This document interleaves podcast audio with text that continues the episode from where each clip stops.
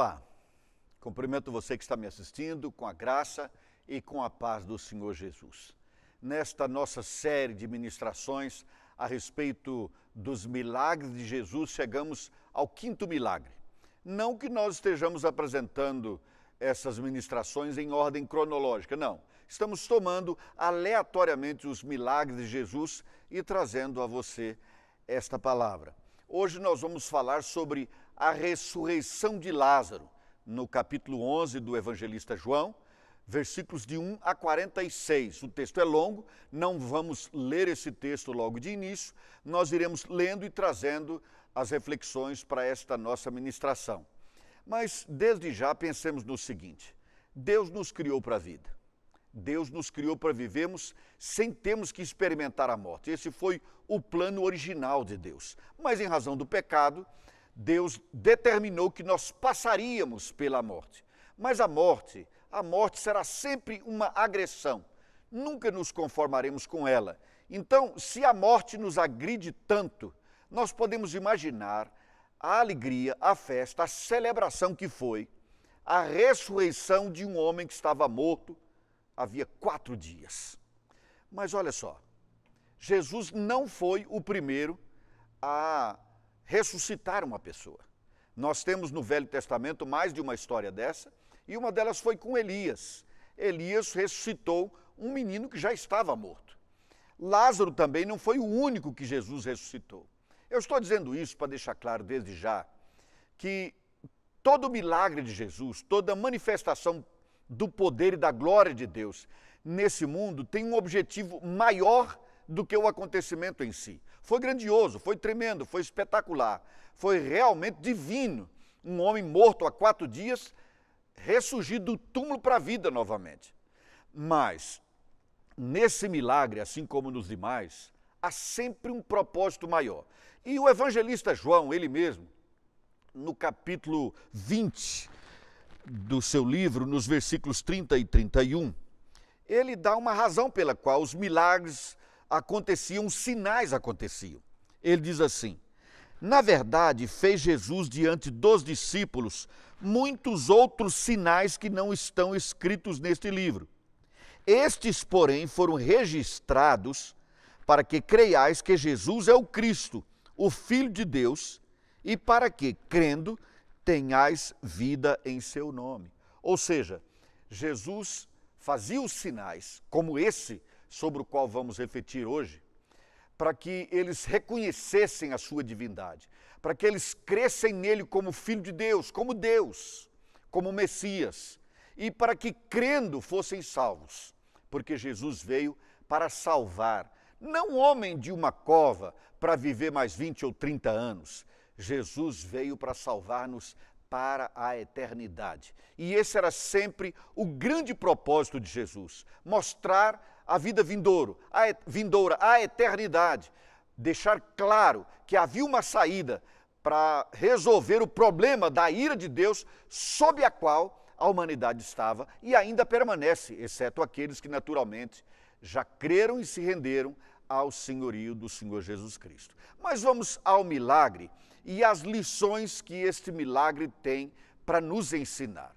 Uma primeira, muito óbvia, é que apegar-nos ao que Deus fala pode livrar-nos de um sofrimento desnecessário. O que, que, estava acontecendo? Jesus tinha estado em Jerusalém, onde teve, como quase sempre, problemas com a liderança religiosa de Israel. Eles o ameaçaram, inclusive. E Jesus resolveu retirar-se com os seus discípulos para uma cidade que ficava entre 38 e 40 quilômetros, mais ou menos, de Jerusalém. Ou aí nessa, nessa média de 40 quilômetros. Pois bem, esta cidade para onde Jesus tinha saído com os seus discípulos chamava-se Betânia. Hoje ela não tem mais esse nome, como também aquela em que acontece um milagre é conhecido, mas não temos mais o vilarejo naturalmente ali. Mas essa cidade hoje, inclusive, para onde Jesus foi, ficaria onde hoje é a Jordânia. Ele teria atravessado o Jordão para o outro lado. Como é que sabemos disso? Porque ele foi para onde João tinha estado batizando no início. E foi exatamente nessa cidade. Pois bem, Jesus estava lá, mas na vila, no vilarejo de Betânia, morava ali próximo, cerca de 3 quilômetros de Jerusalém, no lado L, ali leste, sudoeste do, do Monte das Oliveiras, tem, tinha esse pequeno vilarejo chamado Betânia, e lá moravam três amigos de Jesus: Lázaro e suas duas irmãs, Maria e Marta. Maria foi aquela mulher, o próprio evangelista explica, que um dia eh, ungiu os pés de Jesus com um perfume caríssimo, caríssimo. Judas protestou, mas ela o fez e ela enxugou os pés de Jesus com os seus próprios cabelos. Então, Jesus era um amigo chegado desta família. Pois bem, enquanto Jesus estava em retiro com os seus discípulos, Lázaro adoeceu mortalmente. E as irmãs dele mandaram um recado para Jesus, dizendo que Lázaro estava doente. E até é interessante a maneira como elas falaram, porque disseram: olha, aquele a quem o Senhor ama está enfermo, está doente, está muito mal. Elas estavam mandando naturalmente um pedido de socorro e a angústia era tamanha que elas quiseram lembrar a Jesus de que era o amigo chegado dele. Então, venha, faça alguma coisa, porque é muito sério. Mas eu chamo a atenção de vocês, e eu infelizmente não tenho tempo aqui para ler todo o texto, para o que está no versículo 4, para onde eu vou fundamentar o que eu disse no início desse primeiro aprendizado. É o seguinte: diz assim: Ao receber a notícia, disse Jesus: Esta enfermidade não é para a morte, e sim para a glória de Deus, a fim de que o Filho de Deus seja por ela glorificado. Olha que interessante. Quando o recado chegou para Jesus, Jesus já sabia o que estava acontecendo. E eu vou dizer a você uma coisa que aqui é minha convicção pessoal. Eu entendo que a essa altura, na verdade, Jesus já sabia que Lázaro estava morto. Depois eu mostro por quê. Mas aqui a gente percebe que Jesus tinha controle absoluto da situação. Tanto que a resposta dele a quem trouxe o recado foi: essa doença não é para a morte. É curioso ele dizer isso porque Lázaro morreu. E ele talvez até já estivesse morto. Eu adianto por quê. Depois que Jesus recebeu essa notícia, diz o texto, que ele ainda ficou dois dias lá depois do Jordão, nessa Betânia que ficava depois do Jordão. E ele voltou, cerca de 38 quilômetros até onde estava Lázaro. Ora, se ele passou dois dias, quando chegou Lázaro já estava enterrado há quatro dias, significa dizer que Jesus não, não teria levado tanto tempo assim para chegar. Então eu tenho a impressão que naquele momento que a notícia chegou, Lázaro já estava sendo enterrado, porque era costume dos judeus enterrar já no mesmo dia, a partir de um texto que estava em Deuteronômio que diz que aquele que descer do madeiro tem que ser enterrado no mesmo dia, porque é maldito de Deus, etc.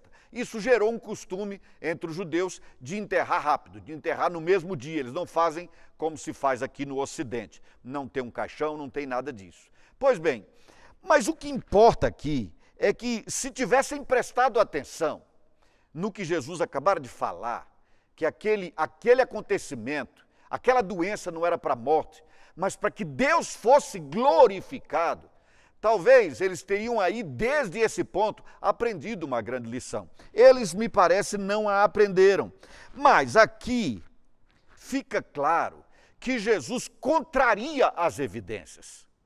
Ele já estava morto, provavelmente, não estou afirmando categoricamente, mas Jesus disse: essa doença não é para a morte. O que está absolutamente cristalino aqui é que Jesus estava no controle da situação. E ele expressou esse controle. Mas nem sempre nós prestamos atenção naquilo que Deus está falando, naquilo que ele disse. Jesus falou: essa doença é para glória, essa, esse acontecimento é para que Deus seja glorificado. Não é por outro motivo. E era o amigo de Jesus que estava nessa situação, alguém a quem ele amava. Mas Jesus estava no controle da situação. Como é que a gente sabe disso? Pelo que ele afirmou, pelo que antecipou. Pelo que Jesus antecipou aqui, nós percebemos isso. Jesus deixou claro o seguinte: ele não está sujeito a circunstâncias, e aí, paradoxalmente, nem às evidências, nem aos, aos fatos, porque o fato é que Lázaro estava à morte ou já morto. Mas Jesus falou que não era para a morte. Por quê? Ele morreu? Não interessa. O fato é que havia um propósito, e o propósito era que Deus fosse glorificado nesse acontecimento. Prestar atenção no que Deus está falando pode evitar que a gente passe por, ou antecipe até, sofrimento desnecessário. Desnecessário.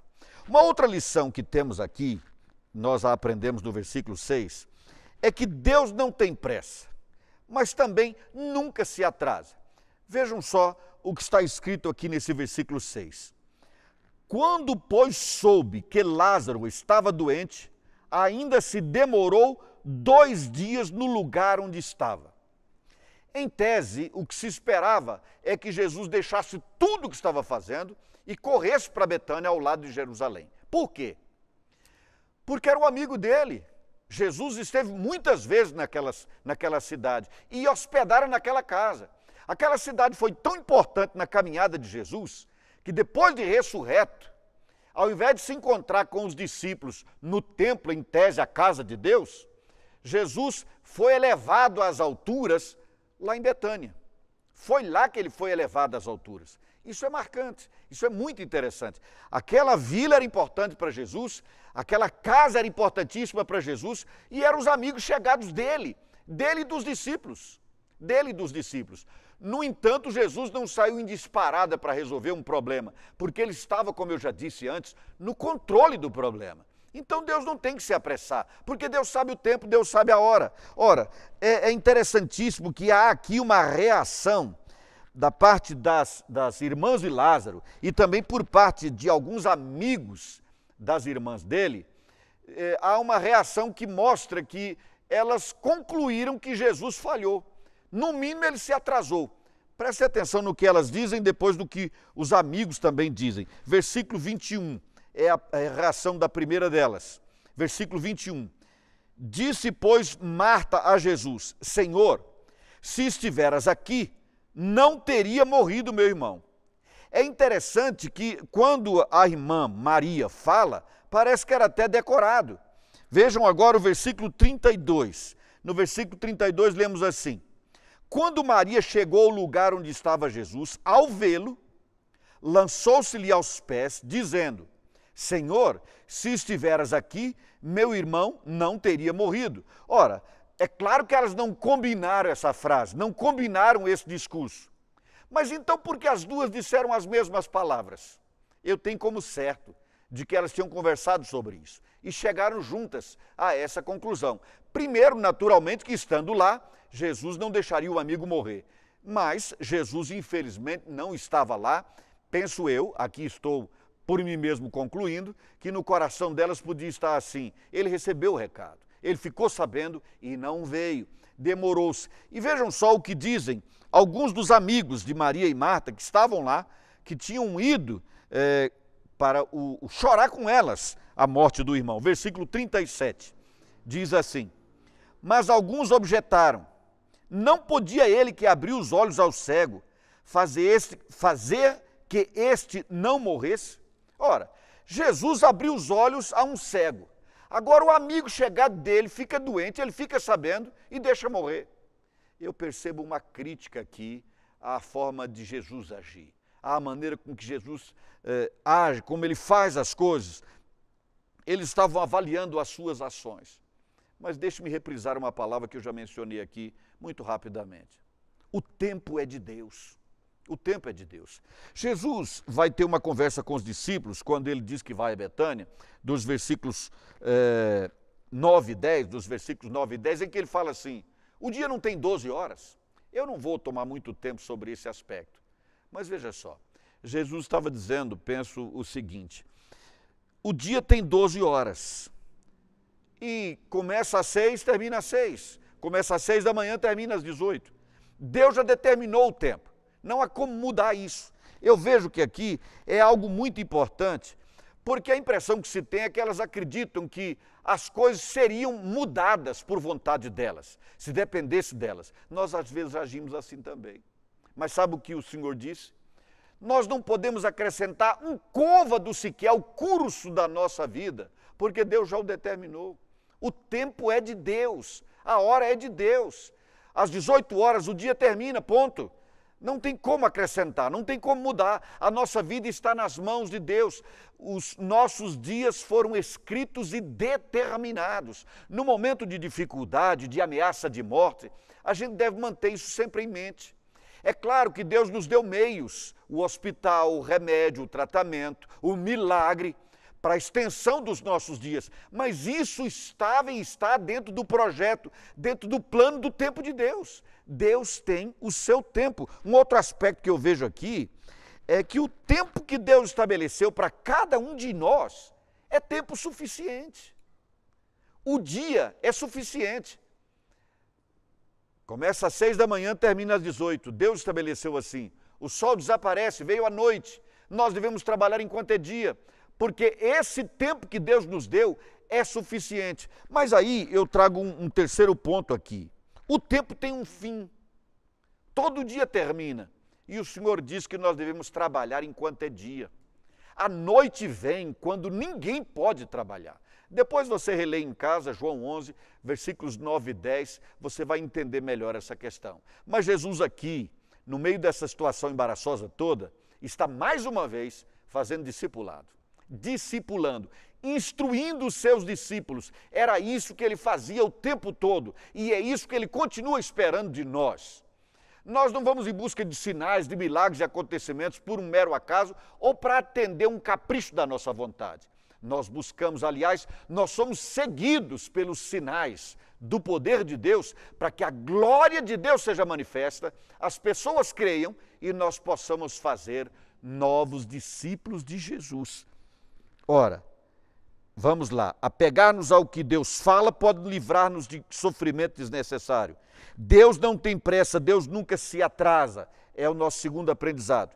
Então não pense assim, Deus me esqueceu, eu já orei tanto, nada aconteceu.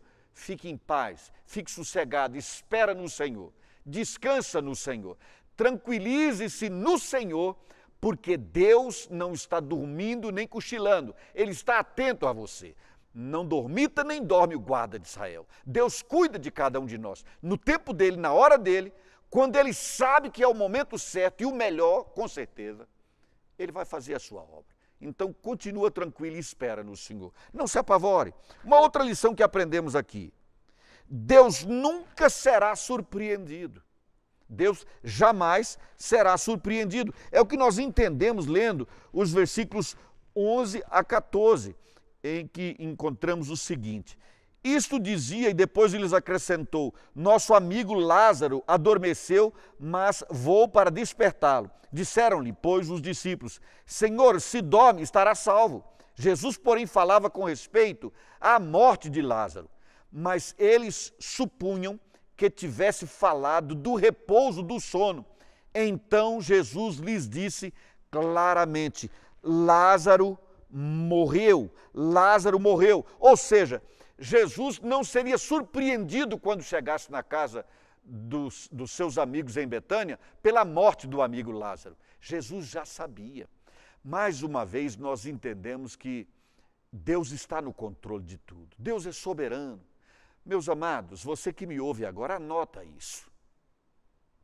Deus não criou o mundo, nos colocou nele, e retirou-os para um descanso eterno, longe de nós, sem querer saber o que acontece por aqui. A minha história, a sua história, a história da humanidade, não é nem de longe uma sucessão aleatória de acontecimentos. Não. Deus é o Senhor absoluto, tudo está no controle dele. Mesmo aquilo que ele só permitiu que acontecesse, ele permitiu porque sabia os resultados porque Ele é Deus, Ele é Senhor. Deus nunca será surpreendido, Deus nunca vai se assustar com um acontecimento. E Jesus é Deus, Ele não ficou surpreso, Ele já sabia, os discípulos não entendiam, então Ele foi claro: Lázaro morreu. O sono de que estou falando é a morte. Lázaro está morto. Ele já sabia, antes de chegar, Jesus já tinha dito aos seus discípulos, antes de chegar em Betânia, que ele sabia que Lázaro estava morto, já havia falecido. Uma outra lição que aprendemos aqui nos versículos 15 a 16. Há uma perspectiva de Deus, uma perspectiva divina dos problemas. E quando nós conseguimos, mercê de Deus e pela ação do Espírito Santo, entender essa perspectiva divina, como Deus vê um problema, o propósito dele nesse problema, quando nós conseguimos, ainda que minimamente, na nossa capacidade humana pela ação do Espírito Santo, enxergar com os olhos de Deus os problemas, enxergar com o coração, enxergar pela fé, ver no sobrenatural, Então, quando isso acontece, nós entendemos algo que pode ser transformador na nossa vida. Presta atenção nas palavras de Jesus, logo depois de falar que Lázaro tinha morrido. E por vossa causa, por causa dos discípulos, me alegro de que lá não estivesse para que possais crer, mas vamos ter com ele. Então Tomé, chamado Dídimo, disse aos, seus, aos discípulos, melhor, vamos também nós para morrermos com ele. Dídimo estava pensando no que Jesus tinha recebido de ameaça em Jerusalém e disse: se nós formos para lá, vamos morrer também. Mas vamos, ele quer ir, vamos. Mas o que me chama a atenção é Jesus usar essa expressão aqui. Olha que ele está falando da morte de um amigo, ele realmente, num momento horrível aparentemente, de desastre absoluto, disse assim: alegro-me. Eu estou feliz, eu estou alegre. Ele não só estava feliz, ele estava alegre. Ele disse: Eu me alegro que eu não estivesse lá. Porque se eu estivesse lá, era o que ele, eu entendo ele estava dizendo, eu não poderia permitir que ele morresse. Mas eu estou aqui, agora ele morreu. E foi bom que, que isso tivesse acontecido, eu me alegro, porque vocês têm uma lição para aprender. Veja a perspectiva de Jesus como é que ele via o problema. Que maneira interessante Jesus via o problema. Em Betânia, choro, dor, sofrimento, natural, natural. Eles não sabiam o que Jesus sabia. E nós não sabemos o que Deus sabe. Nós não temos como perscrutar a mente de Deus. Ninguém dá conselho a Deus. Não, de jeito nenhum. Deus é imutável. Mas o Espírito Santo de Deus nos revela. Por exemplo, a Bíblia diz que olhos não viram, ouvidos não ouviram, aquilo que Deus tem para aqueles que o amam, para aqueles que conhecem a Jesus e o recebem como Senhor e Salvador das suas vidas. O mundo não tem conhecimento disso, mas o apóstolo Paulo diz assim: Mas Deus nolo revelou pelo seu Espírito, ou seja, pelo Espírito Santo, nós já sabemos o que Deus tem preparado para aqueles que estão em Cristo Jesus nós temos sofrimento pela frente, luta pela frente, todos nós provavelmente passaremos pela morte ou por uma transformação, mas nós já sabemos agora o gozo que nos espera. Nós sabemos que esse tempo aqui é só um tempo intermediário. Aliás, o tempo depois do túmulo é apenas um período intermediário entre esse tempo aqui e a eternidade na presença gloriosa do Senhor Jesus. É a perspectiva de Deus. Nós podemos e devemos aprender que Deus, cada vez que algo horrível estiver acontecendo na nossa vida, ou com as pessoas que amamos à nossa volta, devemos manter sempre em mente que Deus tem uma perspectiva diferente da nossa e algo bom Ele está planejando, porque Deus é que sabe que pensamentos tem a nosso respeito. Pensamentos de paz e não de mal, para nos dar um fim glorioso, abençoado, feliz, Segundo aquilo, inclusive, que temos com expectativa no coração, é promessa que temos no Velho Testamento. Uma quinta lição é que, para o autor da vida e para aquele que recebeu Jesus no seu coração, portanto, recebeu a vida, a morte não é o fim. Na conversa que Marta teve com Jesus, ela, como eu já disse antes, disse: Olha, senhor, se o senhor estivesse aqui, ele não teria morrido. Então Jesus disse que Lázaro iria ressurgir e ela disse: Eu sei, Senhor, que ele vai ressurgir no último dia. Eles acreditavam na ressurreição. Mas Jesus, que estava conduzindo esta conversa e não apenas fazendo parte dela, ele tinha um propósito. Nesse momento, Jesus faz uma afirmação que é a razão de ser, talvez, de todo esse milagre, de todo esse acontecimento. E é também a razão de ser da, da minha escolha desse milagre para esses dias de Páscoa. Para esse tempo é que a gente pensa na morte e na ressurreição de Jesus. Porque o que Jesus disse a Marta é lapidar. Nós temos aqui nos versículos 25 e 26 a seguinte palavra do Senhor: Disse-lhe Jesus: Eu sou a ressurreição e a vida. Quem crê em mim, ainda que morra, viverá. E todo o que vive e crê em mim não morrerá eternamente. Crês isto? Eu sou a ressurreição, disse Jesus. Eu sou a vida. Quem crê em mim não morre eternamente. Quando Jesus falou que Ele é a vida, Ele estava dizendo o seguinte: o pecado matou todo mundo. O pecado trouxe a morte. A gente já nasce morto nos delitos e pecados, segundo a palavra de Deus. Jesus, neste mundo, e não depois do, da nossa morte, nos dá a vida, nos libertando do poder opressor, do poder letal do pecado. Jesus nos dá a vida aqui. Nós nascemos de novo. Mas, naturalmente, o principal objetivo de Jesus era falar da vida eterna. Eu sou a vida que não se acaba. Então, aquele que crê em mim, mesmo que morra, será ressuscitado para viver eternamente. Significa dizer que o tempo de, de espera do morto, daquele que faleceu, daquele que foi antes da volta de Jesus, é apenas um tempo intermediário entre essa vida aqui e a eternidade com Deus. Jesus é a ressurreição, Jesus é a vida, toda a pregação do Evangelho. Tudo que nós temos ministrado neste mundo, eu digo nós, os discípulos de Jesus, ao longo de cerca de dois mil anos de história, tem esse propósito dizer que Jesus é a vida, a vida está nele. E essa vida ele veio para compartilhar, para nos dar, ele deu a vida dele para que nós pudéssemos ter vida com ele na eternidade. Jesus é a própria ressurreição. Ninguém que crê em Jesus permanecerá na morte, não será vencido pela morte. A palavra do Senhor diz que ao final não haverá mais morte, porque esse é o último inimigo que Jesus vencerá de forma definitiva. Mas já está decretada a vitória de Jesus porque aqueles que morrerem serão ressuscitados, serão ressuscitados. Porque nós somos novas criaturas em Cristo Jesus. Mas aí Jesus faz uma pergunta a Marta: crês isto? Que pergunta importante essa. Pessoalmente, eu acredito que ele sabia que Marta cria. Mas essa pergunta não era necessariamente para Marta, mas talvez até para os que estivessem à sua volta. Talvez para eles, mas com certeza para você e para mim. Depois desses anos todos, depois desse tempo todo, conhecendo a vida e os ensinos do Senhor Jesus e agora estudando os seus sinais, será que nós cremos realmente que nós temos a vida eterna em Cristo Jesus? Nesse, nesse tempo, nesse final de semana de morte e ressurreição que nós celebramos de Jesus, você tem convicção no seu coração de que se Jesus resolver que hoje é o final do seu dia, o final do seu tempo, você sabe que será por um breve período e depois você estará para sempre com o Senhor Jesus? Se você não tem essa convicção, se você não tem essa convicção, então você está entre os mais infelizes dos homens.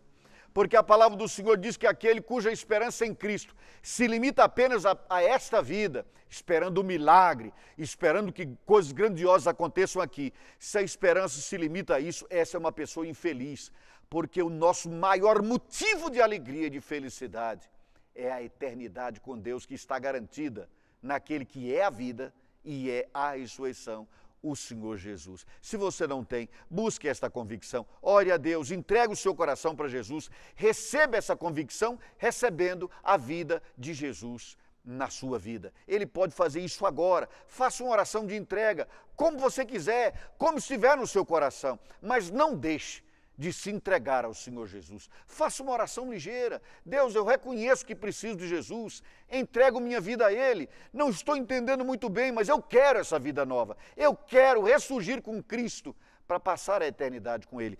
Porque essa, creio, foi a principal razão de Jesus ter realizado esse milagre de ressurreição e também a principal razão pela qual o evangelista João, que queria mostrar a divindade de Jesus, escreveu esse acontecimento e relatou nesses termos que acabo de ler. Repriso: Disse-lhe Jesus: Eu sou a ressurreição e a vida.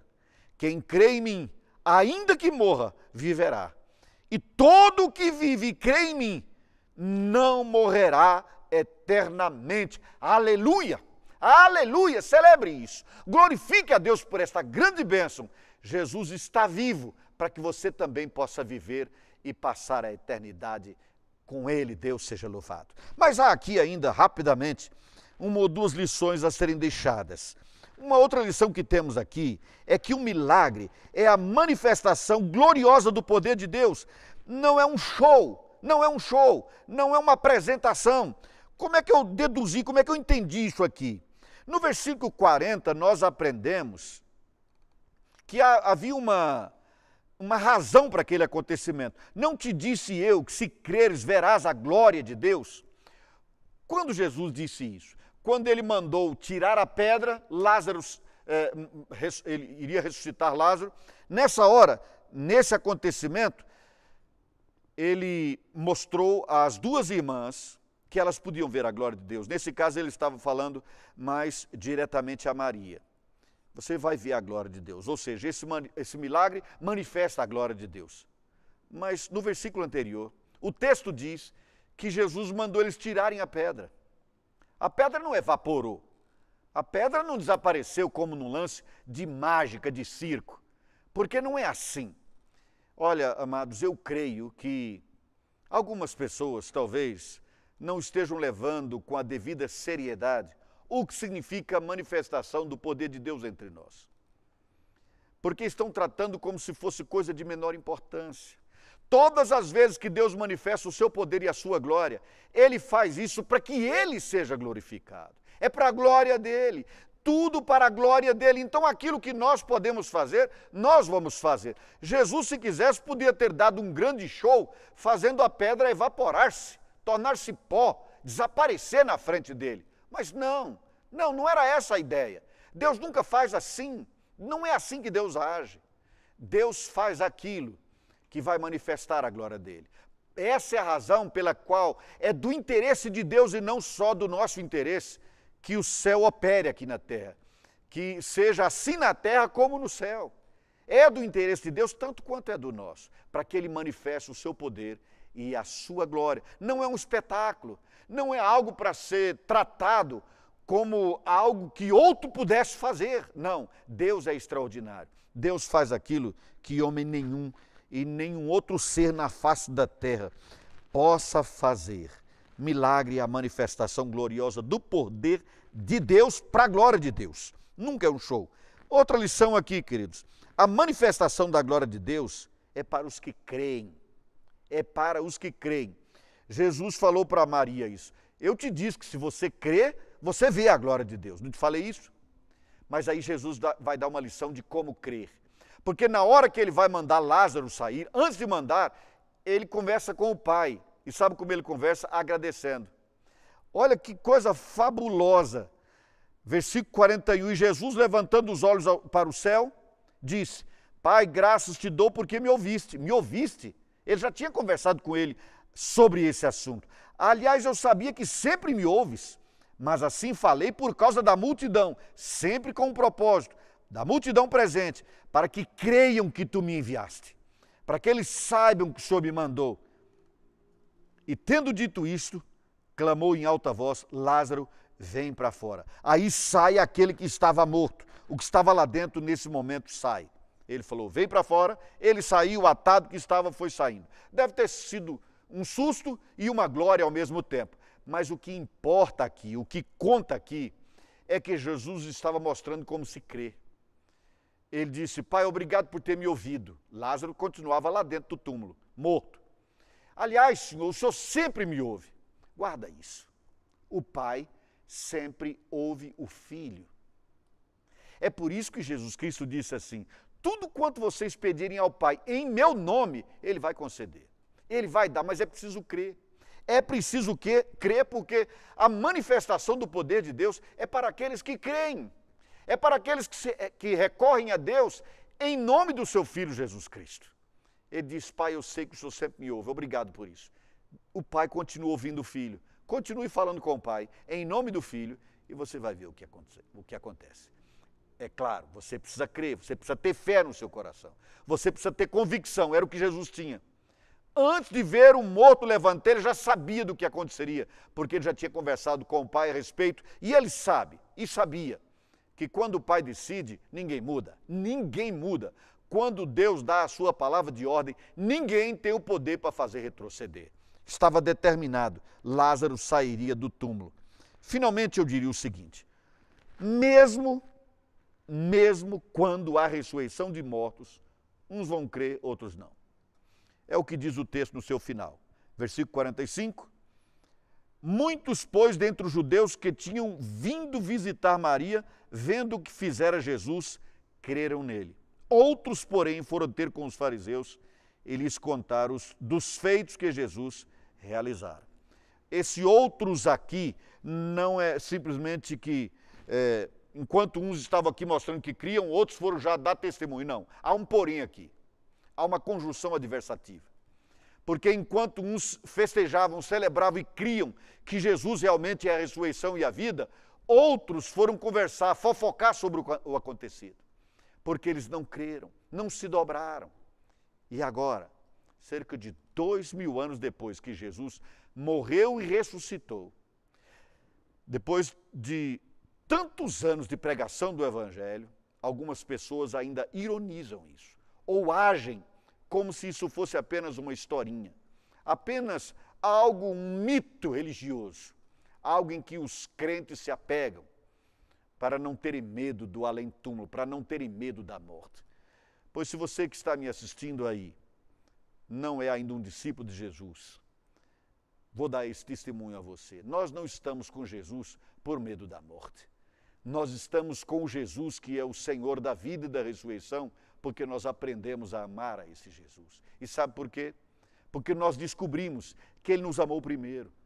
E a grande demonstração de que Ele nos amou primeiro é que, sendo Deus, Ele se fez gente, veio ao mundo, deu a vida deu a vida para que nós fôssemos salvos e ressuscitou dos mortos para que nós fôssemos declarados justos por Ele mesmo na presença do Pai Eterno.